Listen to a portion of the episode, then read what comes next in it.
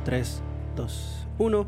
Bienvenidos a una nueva entrega, a la entrega número 50 y pico de Cinco. Amazing Biblia. No, 56, 56. 56 de Amazing Biblia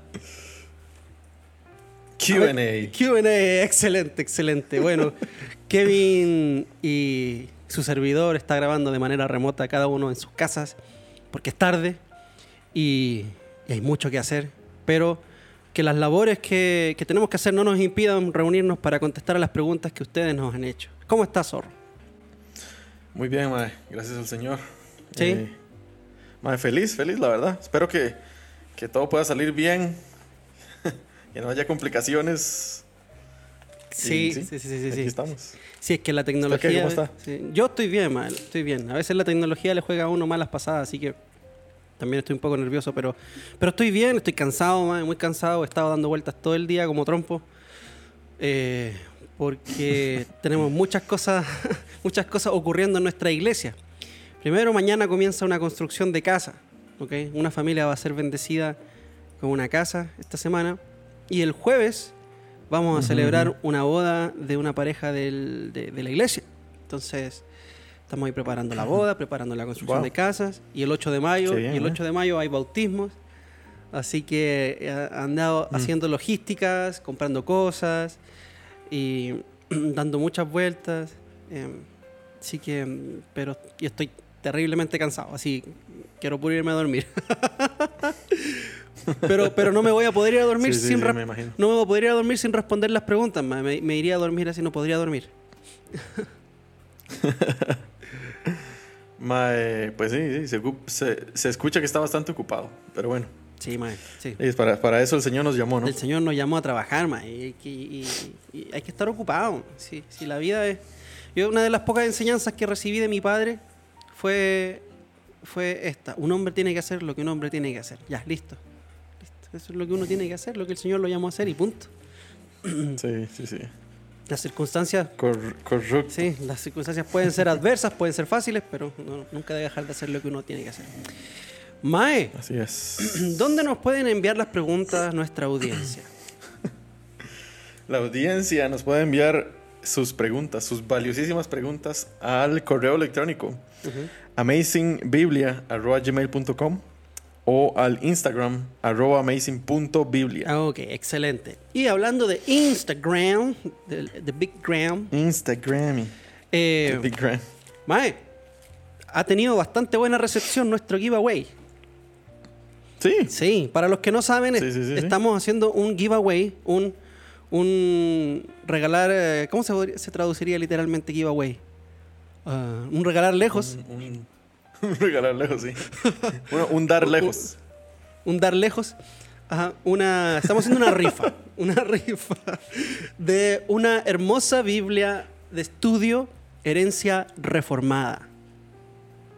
Ese es el regalo que estamos haciendo. Ni, ni yo tengo una así. Ni yo, ni yo. Yo sí, la- yo sí tengo. yo sí tengo, tengo mía, la mía personal y esta que vamos a, a dar. Así que las bases del concurso son bastante sencillas. Son bastante sencillas. Lo primero que tienen que hacer, ¿qué es lo que tienen que, que hacer como básico? Sorrete. Pues lo más básico es que nos sigan en el, en el Instagram de Amazing Biblia, Ajá. obviamente. Ajá. Y eh, pues que vayan y se suscriban al canal de YouTube. Eso Es es, lo, más básico que pueden hacer. Eso es muy importante. Y creo que lo otro más básico que pueden hacer también, o que deben hacer, que es parte de los requ- requisitos, es escribir su ah, eh, pasaje favorito de la Biblia de memoria. Sí, ahí ese, eso es, digamos, la base del concurso, del, del giveaway. Tienen que escribir en los comentarios de esa publicación su versículo favorito de memoria, ¿ok? Aquí nosotros vamos a apelar a su honestidad y a su integridad, por supuesto, porque no tenemos cómo saber si lo escribieron de memoria. Tal vez fueron a Bible Gateway, Sí, sí. copiaron y pegaron y, y- y lo pusieron ahí. Tal vez nunca se han aprendido un versículo bíblico de memoria. Shame on you. Pero, pero se pueden aprender uno, todavía tenemos tiempo. El sorteo se va a hacer este viernes que viene, que sería viernes qué? Viernes 22.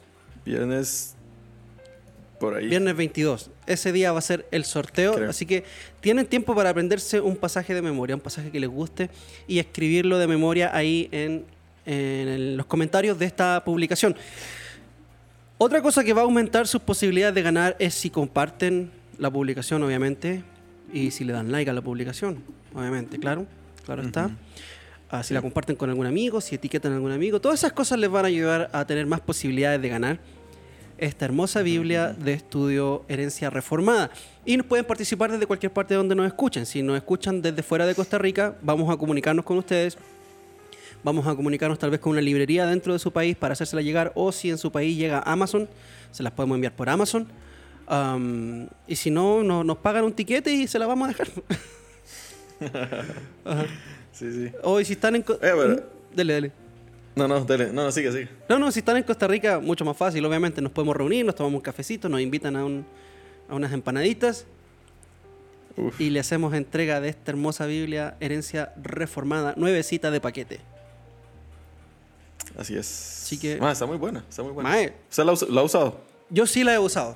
Yo cuando preparo mis sermones, yo uso mi Biblia de estudio eh, Holman, la, la Biblia de las Américas. Esa es la que más uso. Pero voy revisando, reviso otras Biblias de estudio, reviso unos comentarios que tengo acá, dos comentarios que tengo acá, que son los que reviso siempre. Eh, re- A veces reviso unos un comentario de, mm, de Juan Calvino y ¿Quién, quién es ese mae? Mm, Mae, un maecillo ahí, que- mm, 1500 y algo, que hizo un par de cosillas interesantes por el cristianismo. debería, debería leerlo, se lo recomiendo. Um, y, y- De hecho, estoy leyendo sí, sí. Y uso la Biblia de estudio de la Reforma, la Biblia Olman, la Biblia Herencia Reformada, uso la Biblia de la Vida Plena, también la Biblia de estudio MacArthur, la Biblia de estudio NBI. ¿Y qué otra Biblia de estudio más tengo por acá? Eh, pucha, pero ahí. Y tengo otra Biblia de estudio acá que, que se llama Life Essentials, que es en inglés y tiene unos videos ahí interactivos bien bonitos. Más, gracias al Señor tengo buenos, buenos recursos. Para, vivo de esto, Sí, tengo que sí, tenerlos. Sí, sí, sí, sí. No, y, y creo que, que estamos en, en una época donde sobran los recursos. Entonces, pues, gloria al Señor. Sí, y más, y si- Y, y- Dele, dele. Perdón, lo interrumpí. no, y, no, no, está bien. Y gracias al Señor también, que nos ha dejado vivir en una época como esta. Sí, sí. Donde, donde el, el que no estudia es porque realmente no quiere. Que no le da la gana. Sí. Sí, yo Sí. también trato de no usar en un, por ejemplo, en la preparación de un sermón, trato de no usar todas las Biblias de estudio que tengo o todos los comentarios que tengo.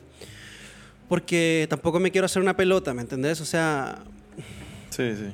quiero siempre uso principalmente el texto.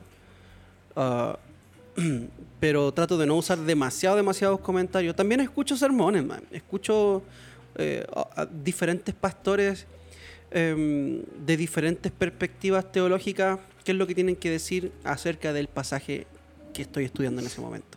Y eso me ayuda bastante. Mm. Sí, sí, sí. Así que, sí, ahí está. Bueno, ahí está lo del giveaway. Participen, participen, participen y se van a poder ganar esta hermosa Biblia, ¿ok? sí. Habiendo dicho Sí, eso, ¿qué le parece si vamos a la primera pregunta que tenemos en esta jornada? La primera pregunta que nos, ha llegado al Instagram, arroba amazing.biblia, viene de nuestra, nuestro oyente. Kevin-Mirapre, y nos hace una pregunta bastante interesante. Dice, ¿cómo, eh, cómo Noé entró especies endémicas de otros continentes al arca? ¿Por qué se ríe? ¿Qué le pasó? ¿Se cayó? Se me, se me cayó el celular. No lo vi, estaba leyendo. Ok. ¿Cómo Noé entró especies endémicas de otros continentes en el arca? ¿Ok? Endémica, para los que no saben, para los ignorantes que no saben, yo mismo era un ignorante, yo leí que es endémico y me puse a buscar. Eh, Sí, sí. endémico, endémico significa que proviene de una cierta región en particular, específica, ¿cierto? Eh, que solamente existe en ciertos lugares, por ejemplo, hay ciertas especies que solamente tienen su ecosistema en el área del Ecuador o en áreas polares, Sí. ¿cierto? En ciertos climas en particular. Eh, por ejemplo, uno asocia a los canguros con Australia, ¿cierto? Sí, sí, sí, sí. Ajá, eso, eso es una especie endémica. Ajá. Y, y- y, bueno, sí, que obviamente que tiene su, par- su particular ecosistema, pero también si se saca de ese ecosistema puede ser perjudicial para Ah. otro, otro hábitat, por decirlo así. Ajá, Entonces, ajá, sí, sí, sí, sí, sí, sí. sí, sí. Eso pasa mucho. Eh, estaba escuchando, de hecho, el otro día, un podcast que hablaban sobre la cacería. Estaba escuchando cómo el- la inserción de lobos canadienses en Estados Unidos ha provocado un daño terrible a la población de ciervos y de alces y ha, y ha afectado eh, la cacería.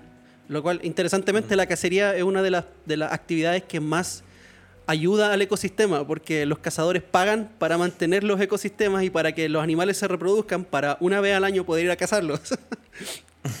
es muy, Sí, sí, muy sí, interesante esa vara. Pero, en fin, entonces, claro, ciertas especies endémicas cuando se les traslada produce un daño eh, a- al ecosistema en donde se les inserta. Y eso no solamente con animales, sino también con plantas. Hay ciertos árboles, en Chile ocurre bastante. Se plantaron eh, especies de pinos y de cipreses en el sur de Chile y esto lo que hacen fue absorber una cantidad de agua de la tierra y de nutrientes que no permitía que otras especies nativas pudieran desarrollarse bien. Entonces, la pregunta acá es con respecto a los animales, ¿cierto? ¿Cómo hizo Noé para sí. meter especies endémicas de otros continentes, te dice acá, al arca? ¿Ok? Sí. a ver, usted que usted que, que tiene una cabeza tan gigantesca, no solamente que le hace contrapeso, sino que también la usa bastante. Cállate, mae. Ah, yo creo que. eh, creo que la pregunta no es tan difícil. Puede que se complique un poquito, pero creo que si la hubiera hecho la pregunta de otra manera, eh, si la hubiera planteado eh, de otra forma, creo que hubiera sido un poquito más fácil de, de responder, tal vez. dice que está mal planteada la Ay. pregunta.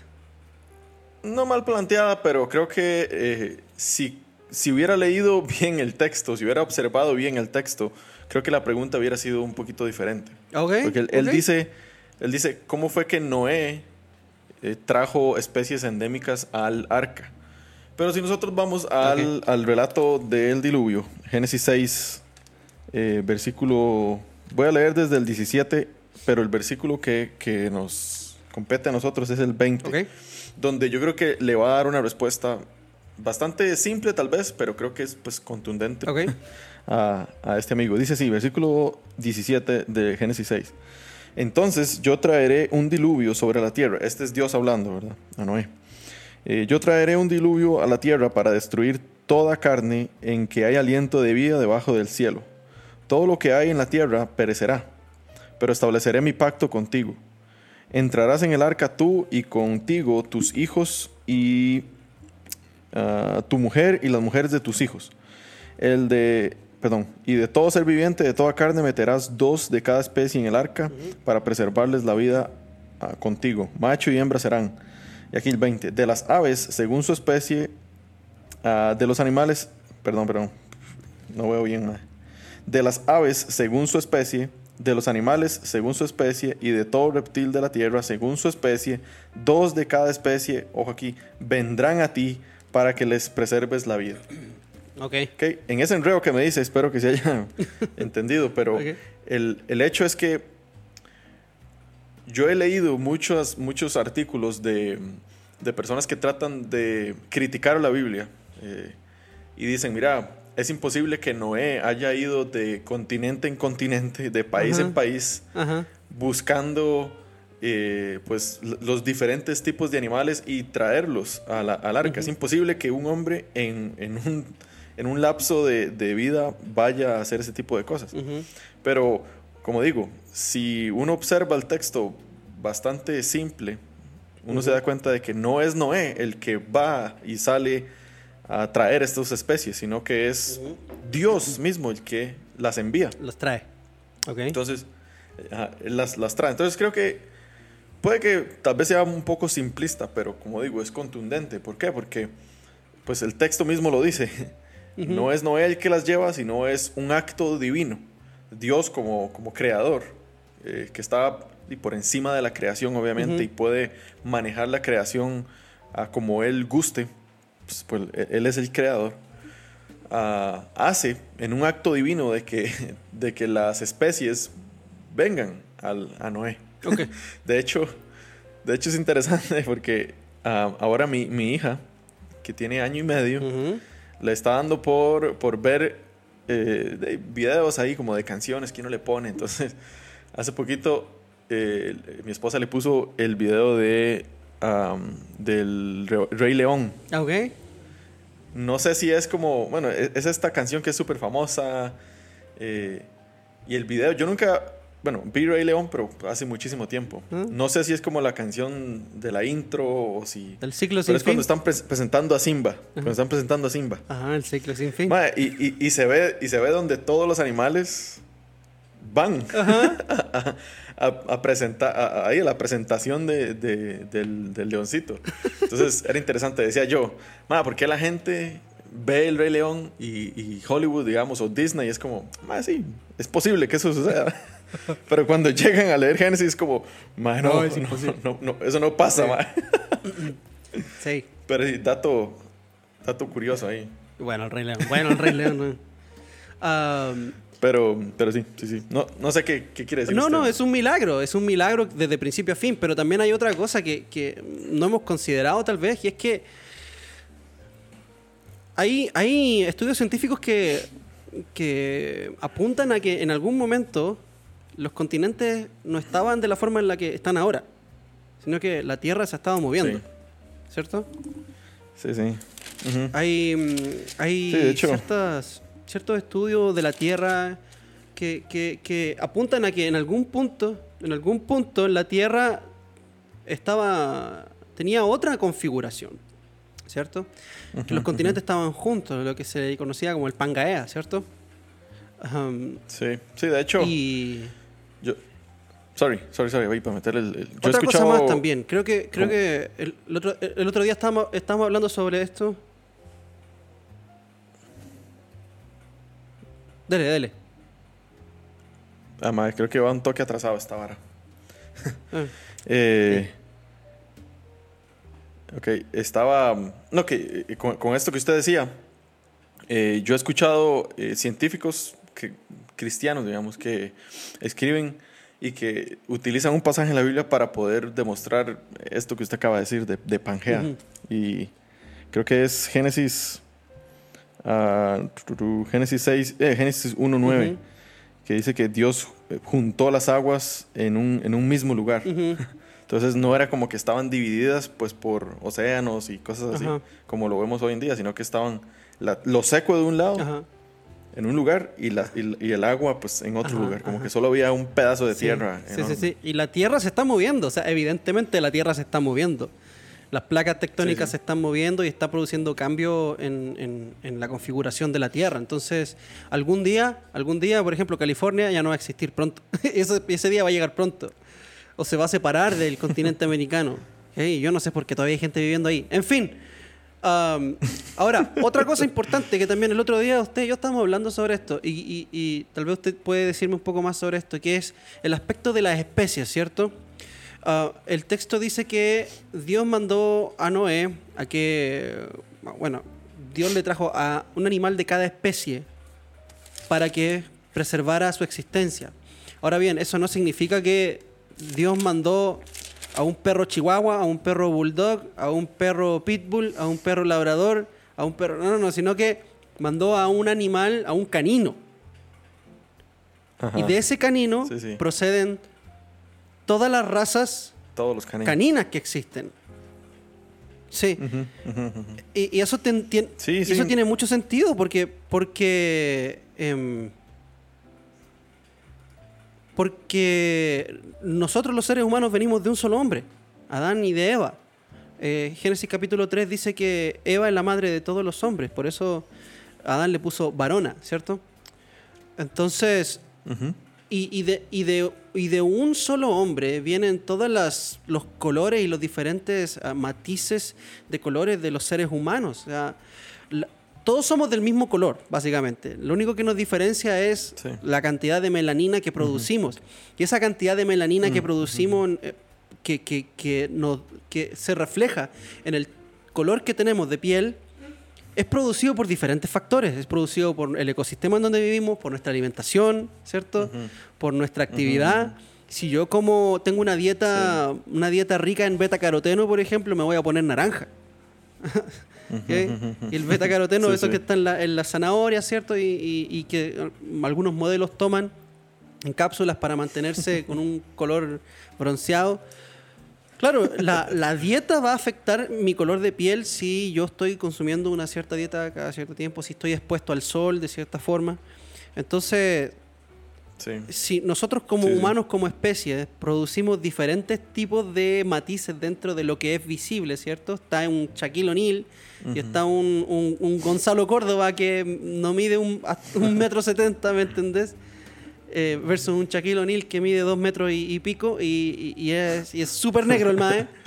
que tal vez si viniera un extraterrestre y nos viera los dos, tal vez no diría que somos de la misma especie.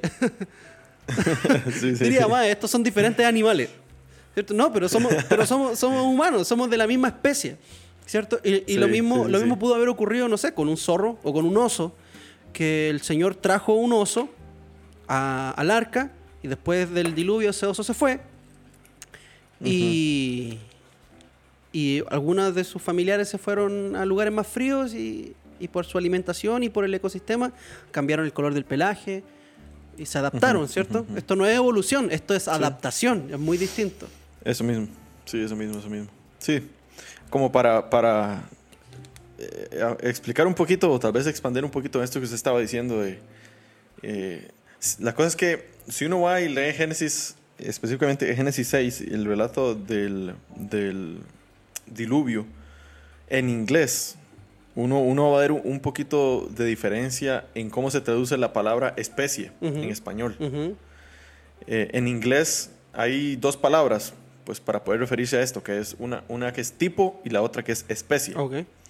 Pero la palabra que utiliza en inglés para, para, referirse a los, a los animales que llegaron donde Noé, eh, los traductores utilizaron tipo.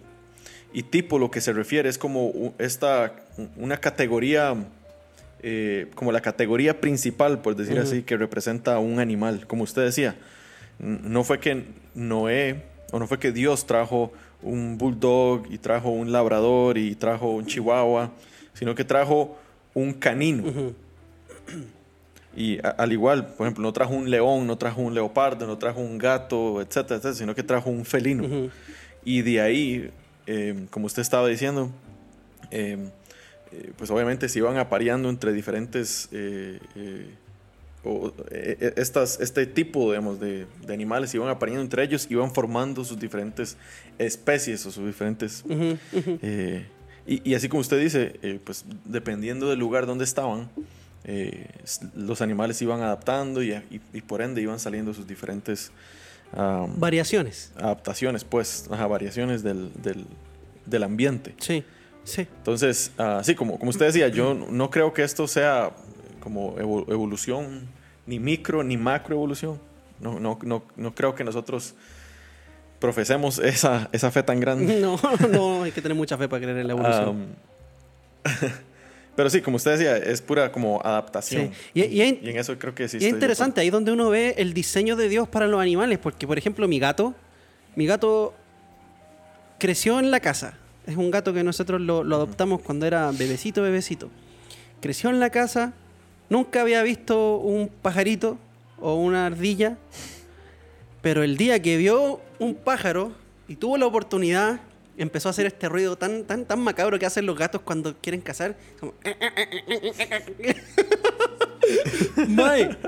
mae, y uno dice, ¿de, ¿de dónde de dónde sale ese instinto, ¿cierto? Y ahí es donde uno ve que son creados con un propósito, son creados de una forma, ¿cierto? Está, hay un diseño, hay un diseño en este animal. Que por más que uno trate de, cambiar su, crianza, el animal ya fue diseñado así. Y eso pasa con perros, con gatos. son, son animales que fueron creados por un creador y diseñados de esta forma. Y que se fueron adaptando a sus diferentes ecosistemas. Ah, pero en esencia son de la misma especie. Sí, sí, sí. Son la misma kind, especie, ¿cómo se podría decir? Em, taxo. Taxo, sí. Sí, sí. Sí, porque em, creo que lo que la evolución propone es como cambio de, especie en especie o de, tipo a tipo. Sí. Como un brinco de categoría en categoría. Ajá, ajá. Que, pues sí, es, eso como por decirlo así, nosotros venimos de un, no sé, anfibio, por decirlo así. Eh, y pues iba evolucionando, brincó a un mamífero que tenía cuatro patas y así sucesivamente hasta que pues ya, ya pudo como levantarse en sus dos piernas y llegamos a ser lo que somos. Pero eh, es un salto de, de, tipo a tipo, de especie a especie. Y eso no es lo que yo creo que sucedió con eh, el, relato de después, digamos, del diluvio. Que así como Dios trajo a estas especies, de la, de la, misma forma Dios hizo que estas especies fueran al lugar de donde, estas, donde ellas pertenecen. Igual, todo, todo esto es un, es un acto divino. Divinísimo. Divinísimo. Sí, sí, sí. Sí, si, si, tenemos fe para creer que Dios inundó toda la tierra, también podemos tener fe para creer que Dios trajo a los animalitos que Él preservó, ¿cierto? sí, sí, sí. Ok, continuemos. Pasemos a la siguiente pregunta de esta jornada. Lléguele. La siguiente pregunta que nos llegó al Instagram, arroba amazing.biblia, llega de nuestra oyente alita.monares y nos pregunta, si Dios aborrece el pecado, entonces cuando pecamos nos odia. si Dios aborrece el pecado, entonces cuando pecamos nos odia. Sorrete, ¿qué puede decir al respecto? ¿Dios lo odia a usted cuando peca? Eh, no. ¿Y a mí? ¿Por qué? A usted tampoco. Ah, ok. Creo Ah. que, creo que la, la- la respuesta depende de quién es ese nos que ella está diciendo ahí. Ok, ok. Porque, porque se puede responder de dos formas. eh. Si, si usted es parte de la iglesia, no creo que Dios se lo aborrezca a usted o que Dios se enoje con usted cuando usted peca. ¿Qué? ¿No Por- cree o por está una razón. ¿No cree o está seguro? Sí, no. Sea, yo lo, lo creo, pues. Ah, lo cree, lo cree. Yo con- creo. Lo cree, no de yo, no creo, así como que no creo, sino que lo cree con fe, con certeza. Sí, sí, lo, lo creo, pues, lo creo. Es que es semántica, depende de, de cómo, de cómo usted Sí, diga, sí, sí, use la sí. palabra. Ok. Ok, ¿usted cree que. Eso por que- un lado. ok, ya. Ajá, que obvia- obviamente digamos, hay una razón que tal vez ahorita vamos a hablar más de eso específicamente.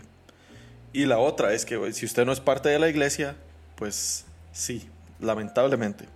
Y creo que es algo donde, donde la gente puede meditar ahí un poquito. Ok, Si ok, no somos pregunta. parte de la iglesia, digo, Pregunta, ¿eso no significaría que Dios estaría haciendo excepción de personas? Porque algunos odia cuando peca y a otros no. Entonces, por favor, explíqueme los fundamentos teológicos para que usted afirme semejante afirmación. Valga la redundancia. sí. ¿Cierto? Porque Sí, hasta, ese, decía. hasta ese punto suena como que Dios hace diferencias, de que a algunos sí y a otros no.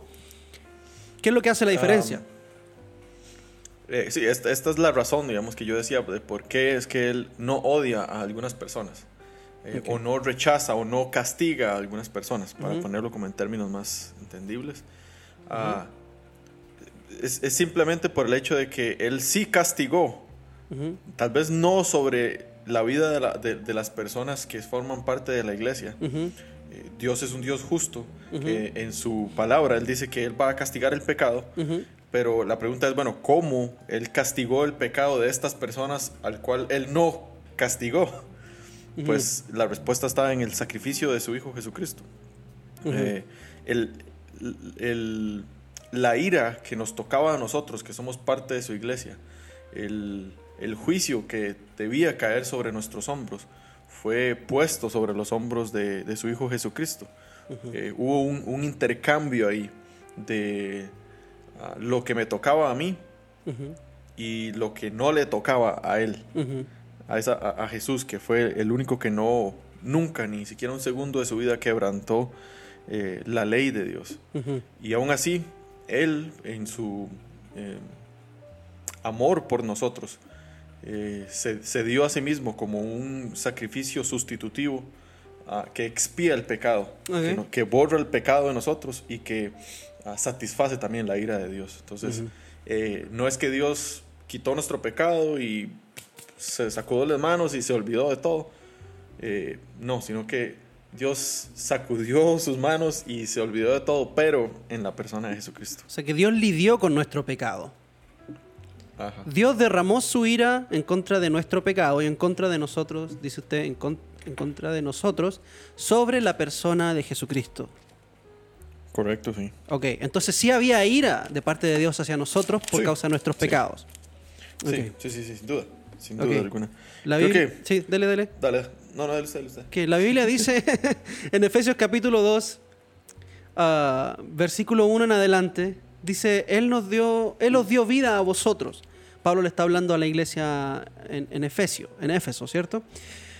Vosotros que estabais muertos en vuestros delitos y pecados, en los cuales anduvisteis en otro tiempo según la corriente de este mundo, conforme al príncipe de la potestad del aire, el espíritu que ahora opera en los hijos de desobediencia. Muy interesante este término hijo de, ¿cierto? En la Biblia usa bastante este término, decir que es hijo de. Por ejemplo, cuando Jesús le dice a, a sus discípulos, a Juan y a Jacobo, que son los hijos del Hijos trueno, del ¿cierto? trueno. ¿Sí? Ajá, ¿Por ajá. qué? Porque eran, eran, eran espantosamente eh, explosivos, aparentemente. Tenían un carácter, eh, Sí. un carácter de juicio. Ah, entonces, eh, dice, el, el trueno es como su padre. Ustedes son hijos de... Están bajo esta característica. Otro ejemplo que me viene a la mente... ¿Ah? Los Boanerges. Boanerges, sí. Hay una banda de metal argentino que se llama Boanerges. sí. Ay, qué buena Los has banda. escuchado, los has escuchado, los has Los. Boanerges, sí. Am, eh, otro ejemplo que me viene a la mente es Bernabé, ¿cierto? El nombre Bernabé, que lo describe en Hechos, dice que Bernabé significa hijo de consolación, que es un nombre que, que se apunta a una persona que en su, en su vida, en su esencia, es una persona que consuela a otras.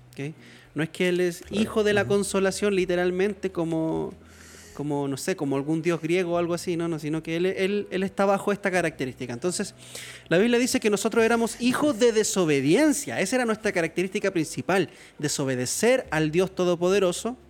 Y el versículo 3 dice, entre los cuales también todos nosotros en otro tiempo vivíamos en las pasiones de nuestra carne.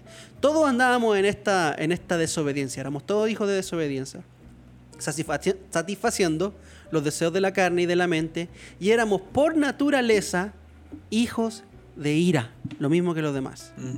Entonces, es el estado en el que está todo aquel que no ha puesto su fe en Cristo, bajo la ira de Dios. Entonces, parte de la respuesta de esta pregunta es, ¿Dios nos odia cuando pecamos? Sí, hubo un momento en que la ira de Dios estaba sobre nosotros. Como dice Jonathan Edwards en su gran sermón, Pecadores en las manos de un Dios airado, el, el arco de Dios estaba tensado en contra de nuestro corazón. Por su gracia, Él nos soltó la cuerda, ¿cierto? Um, Sí. pero, bueno, y otra cosa más, el Antiguo Testamento también lo dice con mucha claridad. Por ejemplo, el Salmo 5 dice que Dios aborrece a todos los que hacen iniquidad. Literalmente, la Biblia dice que Dios odia al pecado y al pecador. Sí, Oh, sí, sí. ¿Sí? Entonces, Sí. por ahí tendríamos que partir como dejando de decir esa tontera de que Dios odia al pecado pero ama al pecador. Porque de la Biblia eso no viene. Sí, no, no, obviamente. Creo que eso, es, eso viene como de una... De este como sentimiento de víctima. Como que el pecado... Yo soy víctima de mi pecado, yo soy Ajá. víctima del pecado. Ajá. Como si, como si el pecado tuviera su propia naturaleza o algo así. su propia Sí. vida. Sí, porque es que en cierta forma el pecado nos esclaviza, somos esclavos del pecado, de cierta forma. Pero el pecado es algo que nosotros hacemos voluntariamente también. Ujú. ¿sí? Sí. O sea, nosotros Sí, estamos atados a nuestra naturaleza pecaminosa. Eso significa que cuando pecamos lo hacemos porque nuestro deseo y único deseo es hacer el pecado, es pecar. Sí. Sí, sí. De hecho, quiero, quiero leer el, el Salmo 5 para poder... Léalo, léalo. Creo que responde muy bien a, a esta pregunta de, de esta, Ujú. de esta muchacha. Dice, eh, desde el versículo 4, porque tú no eres un Dios que se complace en la maldad, el mal no mora en ti. Los que se ensalzan no estarán delante de tus ojos. Aborreces a todos los que hacen iniquidad. Destruyes a los que hablan falsedad. El Señor aborrece al hombre sanguinario y engañador. Y aquí creo que estas son, eh, estas, estas palabritas para mí son como de, de suma importancia que nosotros veamos. Versículo 7 dice, pero yo, este es David hablando, pero yo, por la abundancia de tu misericordia, entraré en tu casa, me postraré en tu santo templo con reverencia. Ojo ahí, es, es eh, David diciendo, mira, eh, no se está excluyendo él de forma farisaica, diciendo, mira, yo eh, no soy como estas personas y por lo tanto yo puedo entrar y, a, su, a tu santo templo, sino que Él dice, bueno, pero yo, por la abundancia de tu misericordia, y el que hace el contraste, eh, lo que produce ese contraste en la vida de nosotros como hijos de Dios, es básicamente la misma misericordia de Dios. Ah, no es lo que nosotros podemos hacer, eh, no es lo que nosotros hagamos para satisfacer, digamos, la, la ira de Dios o satisfacer eh, o agradarle a Él con nuestro, no sé, libre albedrío o llámelo como quiera, ah, sino que es la misma ah, gracia que el Señor derramó sobre nosotros y que nosotros aceptamos eso por, por medio de la fe. Ajá, ajá. Sí, es muy, muy lindo lo que usted dice, porque, claro, David, él sabe que él también es parte de este problema, ¿cierto? Sí. Pero, pero hay una gracia derramada sobre él por medio de la fe. La salvación por gracia por medio de la fe es algo, no es algo nuevo, no es algo del Nuevo Testamento. Y, y, creo que es algo que también nosotros tenemos que aprender a vivir en eso y en saber de que sobre la iglesia de Cristo no hay ninguna gota de ira de, Dios. Mm. Ciertamente cuando, cuando pecamos, contristamos al Espíritu de Dios, ¿cierto? Ciertamente cuando pecamos, eh, eso no trae gozo al corazón de Dios, obviamente. Pero la ira judicial, si lo queremos decir así, la ira judicial de Dios, que es de lo que está hablando David en el Salmo 5, no está derramada o no puede ser derramada por, sobre la iglesia de Cristo. Me refiero a la iglesia de Cristo, a aquellos que han puesto su fe en Jesús verdaderamente y que han sido salvados. Porque toda esa ira ya fue derramada vicariamente sobre la, sobre la carne, sobre el cuerpo de Cristo, en la cruz. Mm. Entonces, eh, la respuesta a esta pregunta es sí, no. Y como usted decía al principio, depende a quién nos refiramos con ese nos. Si hablamos del mundo, claro, Dios odia al mundo en un sentido y al mismo tiempo, interesantemente, también lo ama, porque lo sostiene. Sí. Sí, no es una cosa de, no es una cosa binaria nada más, no es una cosa de blanco y negro. Dios odia al pecador, pero Dios también ha derramado su gracia y una, y una, y una expresión de su amor está sobre el pecador también. Sí, sí, la, la, gracia común, pues. La gracia común, Exactamente. Que yo creo que, eh, que, yo creo que está ahí por amor a, su iglesia, pero que aquellos que no son parte de la iglesia son también beneficiarios de esta gracia. Ajá, ajá. Y además, que Dios ama su creación, ¿no? Dios ama su creación. Dios ama, Dios ama no solamente a, los seres humanos, sino también a, sus montañas, a sus mares, a sus perritos, a sus gatitos y a todo lo que Él ha creado, porque es, creación suya y es reflejo de, de, lo que Él es, ¿no? Sí, sí, sí. Em, quiero leer un versículo en Colosenses 2, 13 y 15, que es uno de los que eh, en mi familia estuvimos meditando un poquito en esta, esta semana que pasó, la Semana, Santa. Eh, dice así, que esto fue lo que Cristo hizo por, por nosotros. Y por eso es que nosotros ya no somos em, merecedores por la obra de Cristo de la ira de Dios, dice. Y cuando ustedes estaban muertos en sus delitos y en la incircuncisión de su carne, Dios les dio vida juntamente con Cristo, habiéndonos perdonado todos los delitos, habiendo cancelado el documento de deuda que consistía en decretos contra nosotros y que nos era adverso y lo ha quitado en medio, de en medio clavándolo en la cruz. Y habiendo despojado los poderes y autoridades, ah, hizo de ellos un espectáculo público, triunfando sobre ellos por medio de él. Entonces, eh, como usted decía, esa ira judicial, que de hecho este documento o esta ah, analogía que hace aquí eh, perdón, Pablo, eh, tiene este, utiliza este lenguaje como de juicio, como de, una corte judicial. Legal. Ah, en una corte legal. como Better Call esa, Esa ira. ¿Perdón? Como Better, better Call Saul. ¿Nunca he visto Better ah, Call Saul? Better Call Saul, ya, sí, sí, sí, Better Call Saul, sí, sí, sí, ya, ya, sí. Ah. Bueno, pues esa ira judicial que eh, se supone que todos nosotros debíamos haber recibido, Dios la quitó de en medio. Esa acta, ese acta que estaba con decretos ahí que decían todas las cosas malas que nosotros habíamos hecho, pues fue quitada en medio y clavada en la cruz. Eh, y, y ese, ese clavada en la cruz fue como Dios, como usted decía al principio, lidió con, con nuestro pecado. Sí, sí.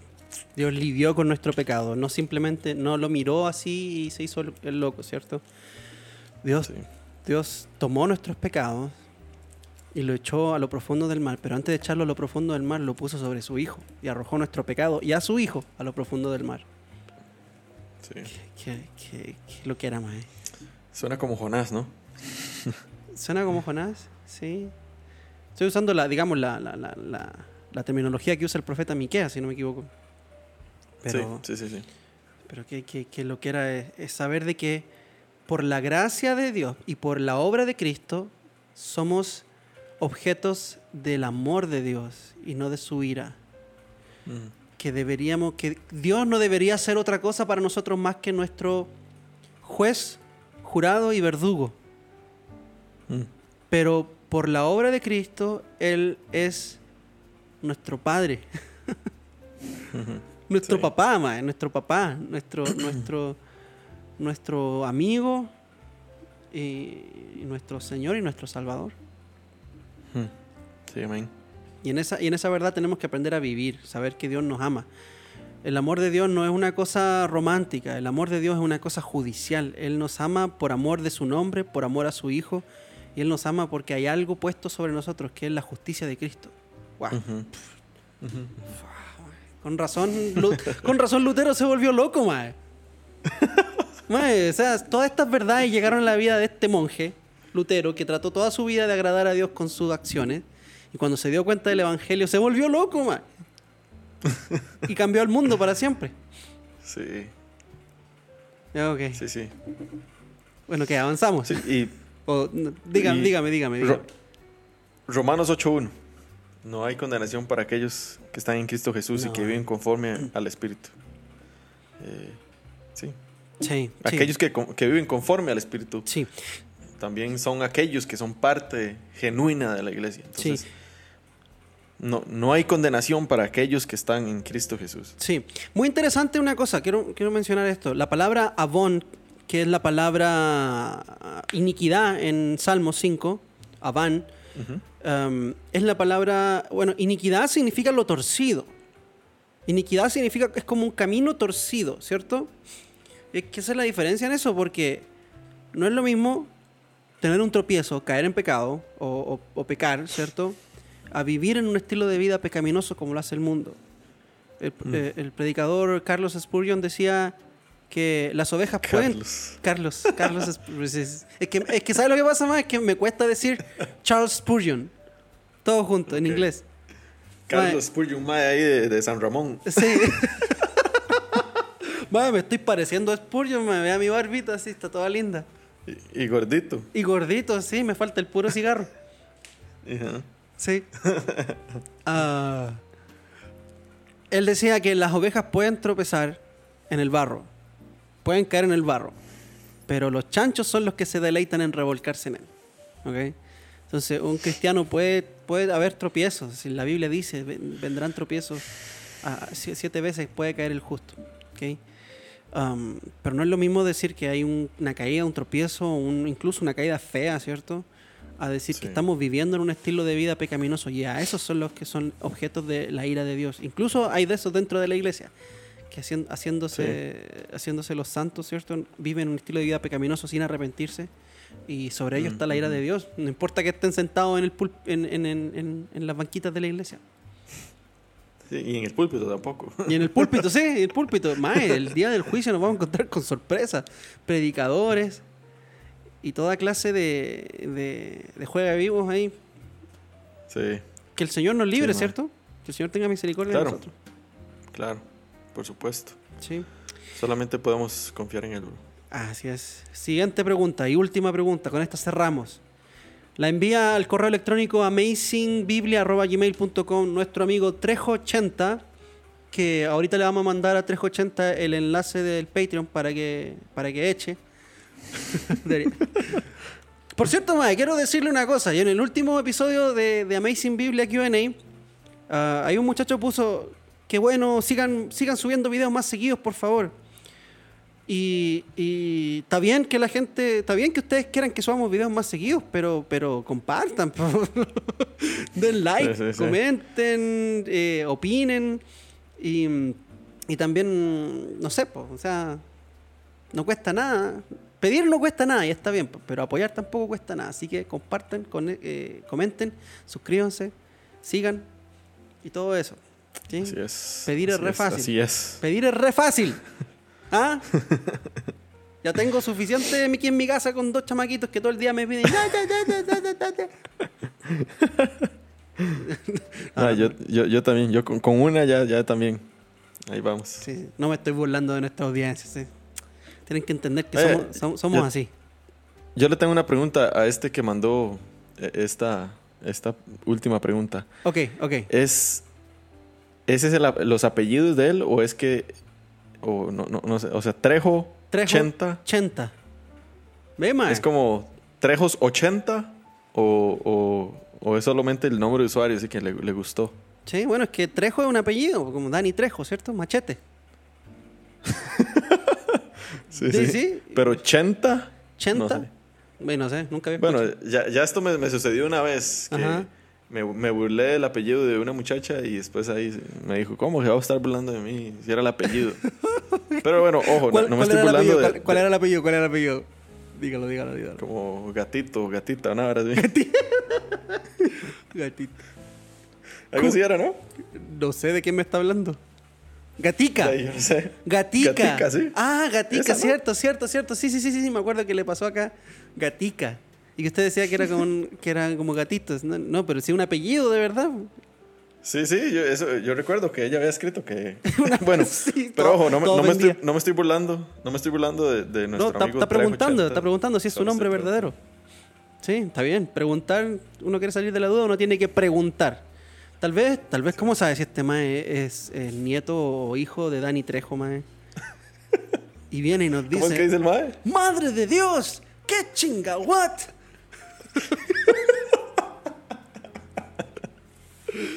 Qué bien, mae. Sí, Bueno, terminemos esta vara, mae, Machete porque siempre muere, mae. Siempre muere Machete. En todas las películas lo matan al pobrecito, mae. Ay, mae. Es que más, si yo me encontrara con Machete en la calle, también, también mi primer instinto sería como tratar de matarlo, porque, ¿Cómo matarlo? porque la- que se muera el primero antes que yo. es que mae, es que con esa cara así, yo pienso que el mae me va a matar, entonces es una vara de supervivencia. Sí, sí, sí. Tiene, tiene cara así como que te va a Es, nat- es- es naturalmente lo- la respuesta del cuerpo, no es como... Sí, sí, sí, no es como algo en contra de él. ok, ok, respondamos. Ok.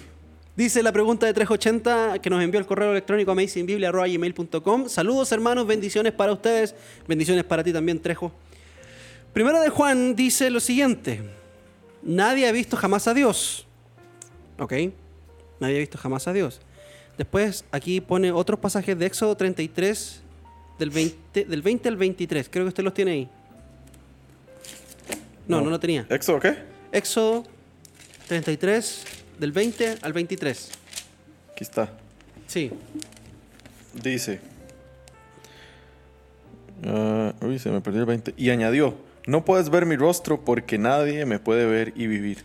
Entonces el Señor dijo, hay un lugar junto a mí y tú estarás sobre la peña. Y sucederá que al pasar mi gloria te pondré en una hendidura de la peña y te cubriré con mi mano hasta que yo haya pasado. Después apartaré mi mano y verás mis espaldas, pero mi rostro no se verá. Ok, nadie ha visto nunca el rostro de Dios. Establecemos eso. La pregunta es la siguiente, que no tiene nada que ver con estos pasajes, honestamente.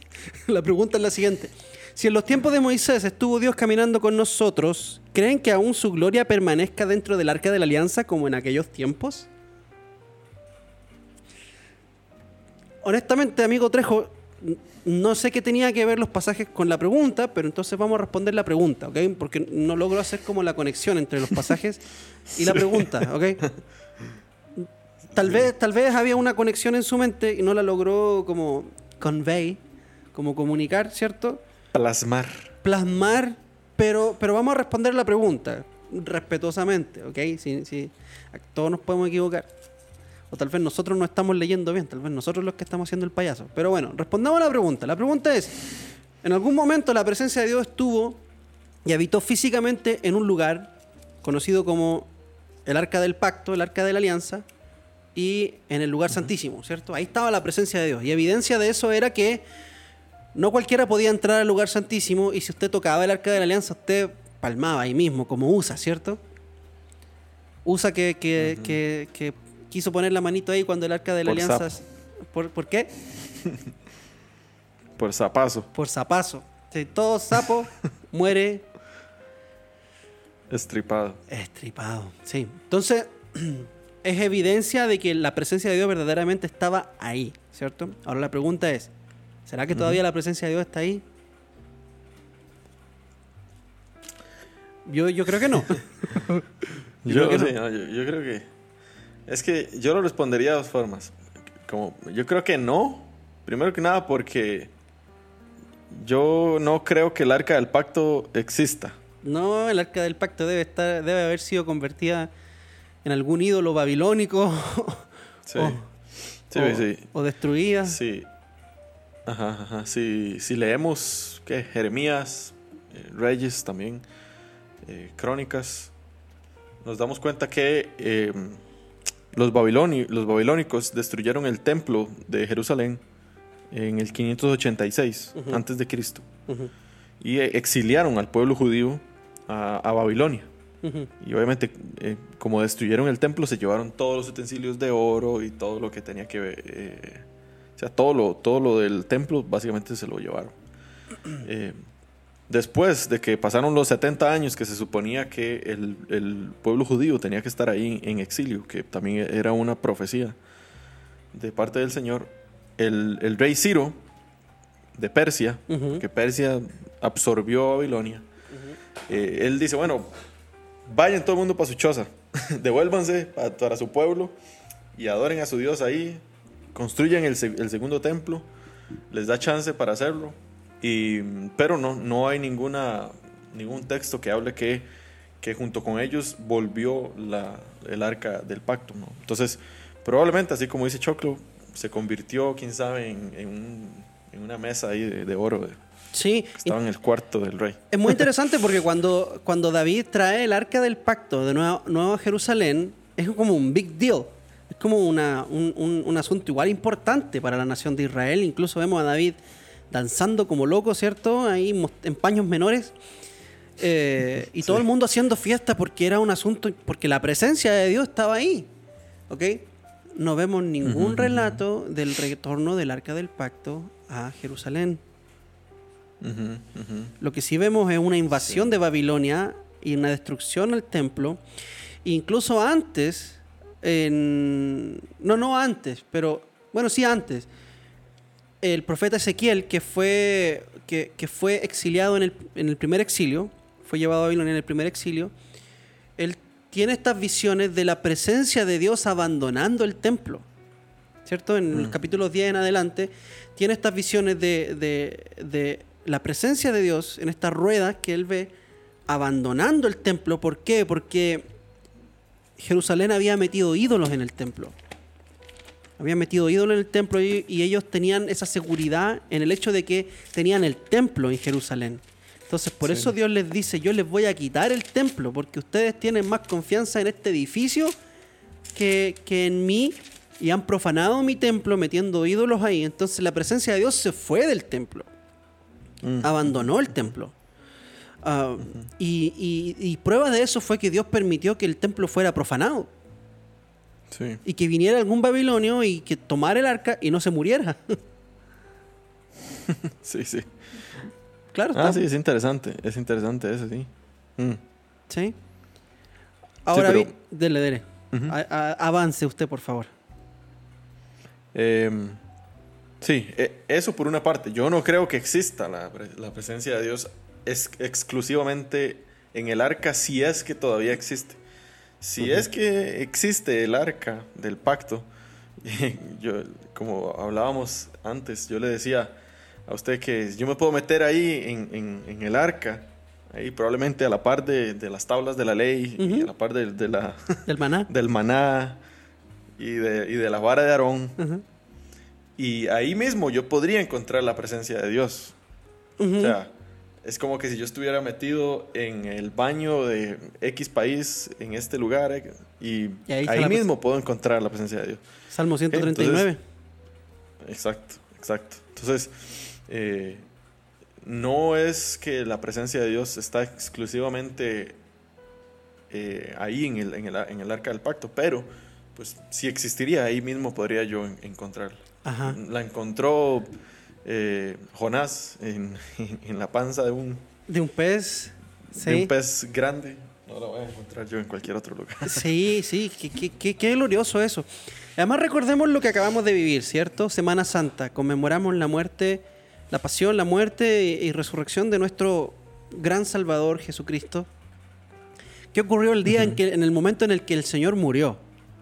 En el momento en el que el Señor murió, la Biblia dice que hubo un terremoto, que las piedras, las montañas se partieron, ¿cierto? Y que el velo del templo se Se partió rasgó. se rasgó, ¿cierto? Que lo cual también era otra señal de que Dios ya no iba a vivir más en templo hecho por mano de hombre. De que el acceso al lugar santísimo estaba abierto por medio de aquel que estaba muriendo en la cruz, ¿cierto?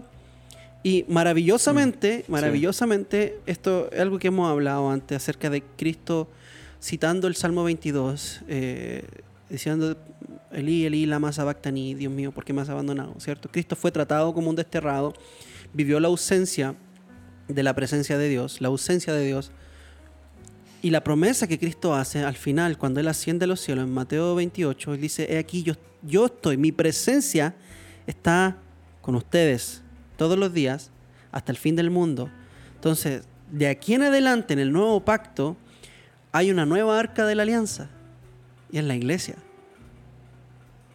Mm, Hay una nueva arca del pacto que se llama la iglesia, donde sí. todos nosotros, todos, cada uno de nosotros que hemos puesto nuestra fe en Cristo, somos portadores de la misma presencia que andaban cargando los, los eh, levitas. Mm. Ajá. Así ¿Por, es, así por es. qué? Porque Cristo fue desterrado. Fue desterrado como el cordero el- o como el, el chivo de- del día de expiación. Fue desterrado al desierto, abandonado y cortado de la presencia de Dios. ¿Para qué? Para que nosotros nunca experimentemos esa ausencia divina. Entonces, si, si nosotros afirmáramos que la presencia de Dios todavía vive en el arca del pacto, entonces estaríamos afirmando que, que el, que el antiguo pacto todavía está vigente y que el nuevo pacto no ha llegado. Mm. Sí, sí. Y, y la promesa que, Sí, que sí. hablábamos sobre esto, nosotros discutiendo acerca de este tema, Mae, me, me encantó lo que usted mencionó. Podría volver a mencionarlo acerca de la promesa del Señor que la gloria postrera sería mayor que la primera. Sí, de hecho aquí tengo el versículo en Ageo 2. Ajá. Eh, es, eh, Ageo es un, un profeta post-exilio. Eh, el Señor les, le manda a Ageo para que la, la, la Zorobabel y el, el, el sumo sacerdote se pongan las manos a la obra para, po- para poder terminar el templo. Ujú, Y en, en Ageo 2, 6, ujú. hasta el versículo 9 dice lo siguiente. Recuerden, el, la- el arca del pacto no había regresado con el pueblo de, de- con los judíos. Entonces, pues se podía decir así que la presencia de Dios no estaba con ellos. Ajá, ¿eh? ajá. Por, eso, es- por eso que cuando terminó el templo, algunas personas lloraban, otros Ajá. reían y se escuchaba como si fuera un mercado eso, porque algunos decían, mira, el templo anterior, el de Salomón, era grandísimo Ujú. y lloraban porque este era pequeño. Pero aquellos que no habían visto aquel templo dicen, bueno, gloria a Dios que tenemos un templo. Sí. Entonces era ese desorden ahí. Déjeme hacer un paréntesis acá, porque usted acaba de mencionar algo Sí. que es súper importante. El arca del pacto no volvió a Jerusalén. Lo sabemos eso porque no lo dicen, lo hubiesen dicho, ¿ok? Sí. Pero el arca del pacto representaba que la presencia de Dios estaba con ellos. Acuérdense cuando, cuando estaba el sacerdote Elí, ¿cierto? Y, y el pueblo sale a enfrentarse a los filisteos y estaba todo el pueblo en pecado, pero llevaron el arca del pacto al campo de batalla, los filisteos se asustaron y todo el pueblo de Israel pensaba que ahora sí le vamos a ganar a los filisteos porque la presencia de Dios está aquí, trajimos el arca del pacto. Y el Señor, le- el Señor es como que el Señor les dice, ¿y ustedes qué se creen? Que tratan mi arca del pacto como si fuera un amuleto, como si fuera un ídolo. Entonces, Sí. para los judíos, arca del pacto igual presencia de Dios, ¿cierto? Entonces, el arca del pacto no volvió después de la, del exilio al segundo templo. Entonces, probablemente muchos estaban pensando, bueno, si el arca del pacto no está, entonces la presencia de Dios no está. Ujú. Ok, Sí. ok, Sí, entonces con- continúe. Pero aquí en, el en este, esto que voy a leer hay algo interesante, que eh, eh, Dios, digamos, en, su promesa, Él sigue siendo fiel. Escucha, dice. Porque así dice el Señor de los ejércitos, una vez más, dentro de poco, yo haré temblar los cielos y la tierra, el mar y la tierra firme, y haré temblar a todas las naciones. Vendrán entonces los tesoros de todas las naciones, y yo llenaré de gloria esta casa, haciendo referencia al templo, ¿verdad? Dice el Señor de los ejércitos, mía es la plata y mío es el oro, declara el Señor de los ejércitos. La gloria postrera de esta casa será mayor que la primera, dice el Señor de los ejércitos, y en este lugar daré paz, declara el Señor de los ejércitos. Entonces, él dice, bueno, la gloria de aquel primer templo, que fue pues buenísima, era enorme, la mismísima presencia de Dios. Real. real, ajá. Vivía ahí en el, en el templo. Y él dice, esa, esa primera gloria no, no se va a comparar a esta segunda gloria que va a venir pronto, haciendo referencia a que Jesucristo mismo, que es la... Eh, Encarnación. Por aquí lo tengo escrito. sí, o el resplandor, perdón, como lo dice Hebreos. Es el resplandor de su gloria y es la expresión exacta de su naturaleza. O sea, es Dios mismo. Ajá, que es Dios mismo. Ajá. Eh, caminó dentro del templo.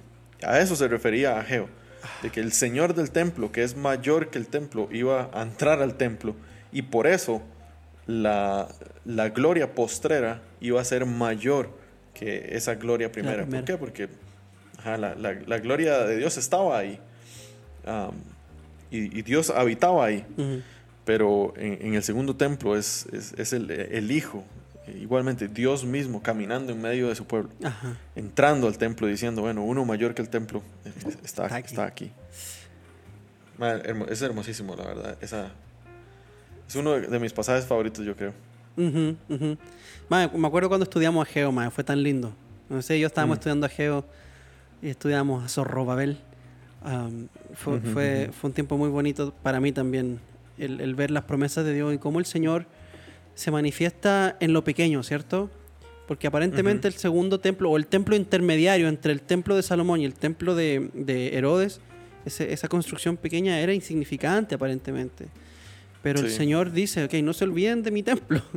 ustedes están construyendo sus casas, ustedes se están estableciendo, y el templo, y el templo, ¿qué pasa con el templo? ¿Y qué pasa con la... Que templo significaba no habían sacrificios. Ajá, ajá. Entonces no había adoración. no estaba, no había adoración, no, no, había esa comunión que, se suponía que ellos tenían que tener con Dios.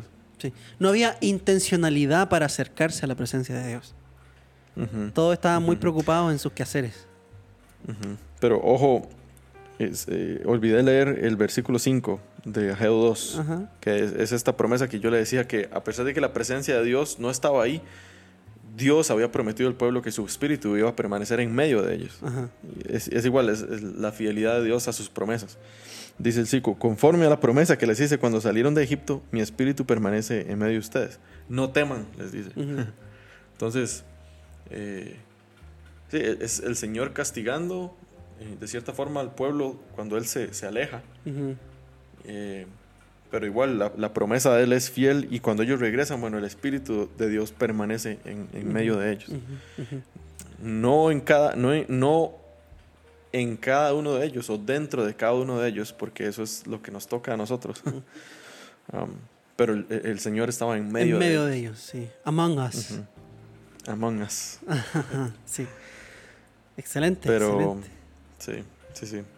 Excelente. y, y solamente una, una cosita más, creo que es, es, necesario como, así como esta gente em, tenía tanto celo por el templo, porque ahí habitaba Dios, creo que ese mismo celo, creo que es de cierta forma transferido en el Nuevo Testamento. Pablo específicamente en Corintios cuando habla de que nosotros somos templo de, del Espíritu de Dios y que como templo del Espíritu de Dios nosotros tenemos que cuidarlo, haciendo referencia a no pecar eh, en, inmoralidad sexual y, no sé, destruyendo nuestro cuerpo y entregando nuestro cuerpo, nuestro templo a, cualquier otra cosa. Sí, ahí habla ah, específicamente de la inmoralidad sexual, ¿cierto? Sí, sí, sí. Sí, por eso digo como no compartir nuestro... el templo donde Dios vive con una prostituta, que es básicamente, o sea, es, es una... ah, ¿Profanación? sí, ajá, exactamente. El templo de Dios. Eh, aborrece Dios básicamente eso. Entonces, el mismo celo que se suponía que los judíos debían de tener, porque la presencia de Dios estaba ahí, yo creo que es como el mismo celo que nosotros deberíamos tener por, por nuestro cuerpo. Sí. Por eso no hay que Eh, hacerse tatuajes, ¿cierto? santificado para el Señor. No, ese es otro, es otro tema. Es otro tema. Sí, sí. Estoy vacilando. Por eso no hay que tomar ni, ni coca, ni, Ni- ni azúcar, ni... Sí, ni, ni, ni café con... Sí, tiene toda la razón. No. Bueno, creo que estamos listos por ahora, ¿cierto? Estamos con estas preguntas. Nos pueden enviar sus preguntas al correo electrónico amazingbiblia.gmail.com o al Instagram arroba amazing.biblia. Como siempre, nosotros con mucho gusto les respondemos. Por favor, envíen las preguntas bien redactadas, pero puede ser larga, no, no se preocupen. Aquí nosotros leemos si nos pueden contar, contar testimonios. Mae, ¿por qué no leemos el, el testimonio que usted me mandó? El testimonio de, Mm. de un muchacho que usted me mandó muy bonito. Lo vamos a leer sin, sin revelar su nombre. Pero Sí. dice, dice un oyente. Saluda, ¿cómo están? Pura vida. Se lo mandó a usted, ¿cierto? Dice, le cuento que tengo como un año y medio vuelto loco. Y fue desde que escuché el mejor podcast cristiano. Ja, ja, ja. Que ojo que pone el mejor podcast cristiano así como entre quote and quote, como entre comillas, ¿cierto? y pone, un ja, sí, sí. y pone un jajaja al final. Así que entendemos por hermenéutica que está siendo sarcástico. que realmente no cree que somos el mejor podcast del mundo. Que al principio... me- Que, que, yo- que yo, que yo creo que eh, eso da fe de que sí escucha el podcast. Eh, si escucha el podcast, porque nosotros decimos que este podcast es una basura, y realmente es una basura más, pero, Sí, sí, sí, se pero se hace con cariño. Sí. Ok, continúo. Dice, al principio me costó mucho trabajo, decían cosas contrarias a la forma en la que yo creía que eran ciertas cosas. Y Gonzalo, su servidor, con su manera de presentar sus ideas, entre paréntesis, cosas slash ideas, igual verdades bíblicas, jaja, cierre paréntesis, ¿ok? Como muy golpeado, lo hacían aún más complicado para mí y usted, Sorrete, lo hacía un poco más digerible, ¿ok? Yo tengo que dar, dar tengo que decir si estoy de acuerdo. Yo soy, hablo medio golpeado a veces, pero no lo hago con, con mala intención. O sea, yo, yo creo lo que creo con mucha convicción y por eso no, no siento que tengo que ser como, como pedir disculpas por lo que creo, ¿cierto? Sí. O sea, mientras tenga una convicción bíblicamente arraigada, entonces todo bien. Sí, Pero, pero sí, que sea un poco más digerible, por favor. Sí, sí, sí. no, eso- pero para eso está usted acá, ¿cierto? Nosotros somos un, un- un- un balance. Bueno, la cosa es que em, dice que... Así que me puse a estudiar. Un poco, dice. un poco nada más. Y caí en cuenta que había aprendido muchas cosas de una manera equivocada. Y ustedes estaban ayudándome a poder apreciar la verdad. Cada vez se volvió más fácil escucharlos y estoy muy agradecido con Dios por su vida y este podcast. Postdata, las intros de canciones cristianas que estaban, divert- estaban divertidos, aunque creo que faltaba agregar alguna recomendación de artistas cristianos para escuchar. Antes, cuando empezábamos cantando, ¿cierto? Haciendo payaso. Sí, eso es... Eso es, eso es- Sí, se nota que viene escuchando hace rato el podcast porque eso lo dejamos de hacer hace Sí, rato. sí. Sí. Pero, sí.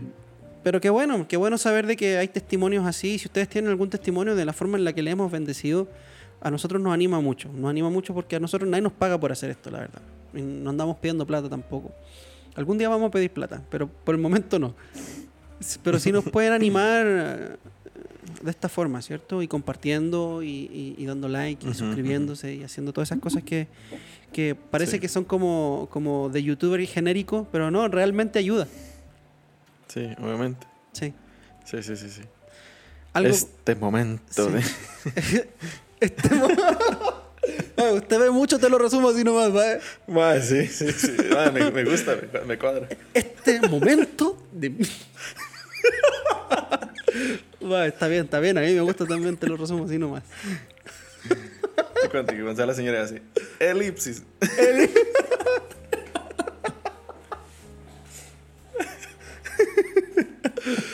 Ok.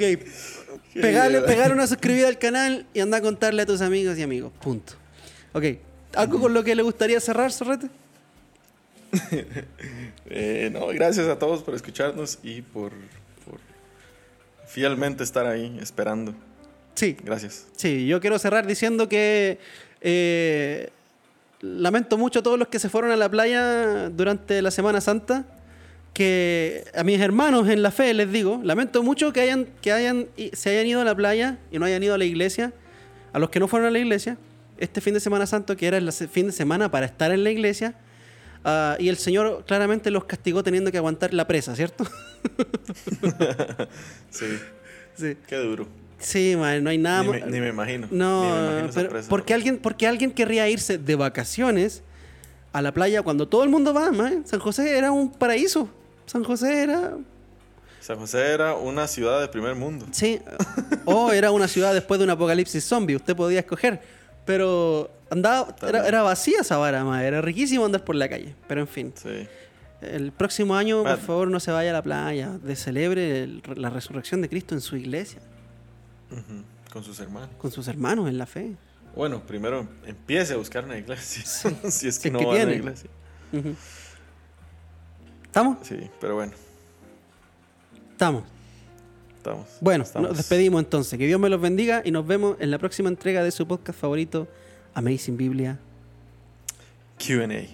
Chao, Sorrete. Tu ánimo, mae. Pura vida.